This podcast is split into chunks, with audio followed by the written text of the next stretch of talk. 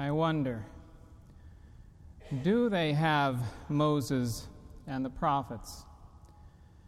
Can it be said with any sincerity, any credibility, with any meaning, that the world in which we live can claim Moses and the prophets for their own possession? I don't see how it can be. I don't even see how it's theoretically possible that they should have Moses and the prophets unless we were to give them to them. And for us to give Moses and the prophets to the world, we would have to have them ourselves. But we do, don't we? I wonder. Can it be said with any sincerity, with any credibility, with any meaning that you and I can claim Moses and the prophets for our own possession, can claim that we hear them?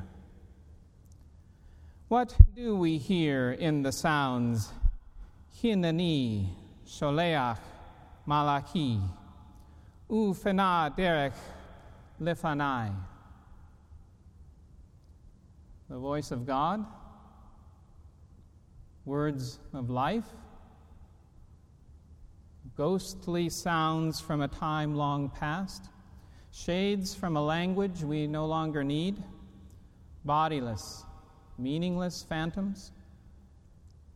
But that's not fair, you argue. Whether or not we concede that Hebrew is still beneficial, we can be saved without it. We can hear God speak through his prophets, each of us in his own language. And that's true. Can you tell me, though, who said, The godly has perished from the earth, and there is no one upright among mankind? And when? And where? Through which of his prophets did the Lord say, Keep justice and do righteousness, for soon my salvation shall come? And when did Moses say, May my teaching drop as the rain, my speech distill as the dew, like gentle rain upon the tender grass, and like showers upon the herb? Have we in any way at all bound these words to ourselves. Okay, I must concede again that our memories can make even God's Word a trivial pursuit, and rote recitation can protect us from hearing the Word as effectively as the best of earplugs. But will you say that these words are on your hearts?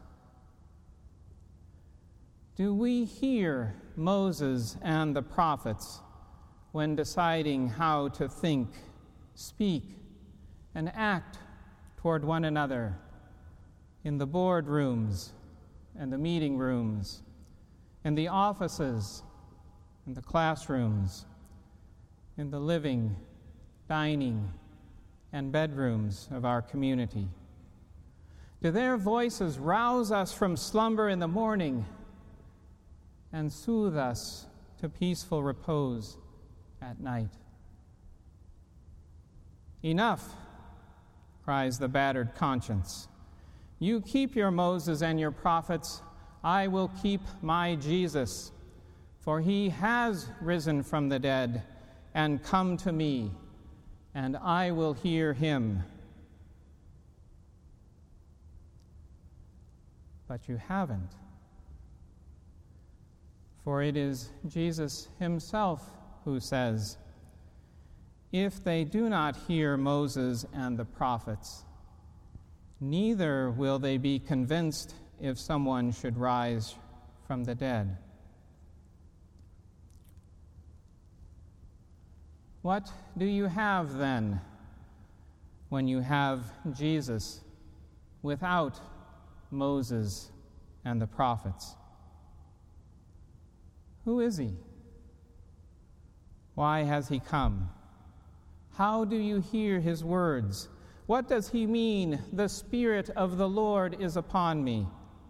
What does he promise you when he says, offers the kingdom of God? What do you mean when you call him the anointed one? What do you receive at his table when stories of Passover and Exodus, of lamb's blood and parted seas, of flat bread and bitter herbs and sweet wine, of darkness and death, and fear and excitement and haste and deliverance are banished to the attic of our collective memory.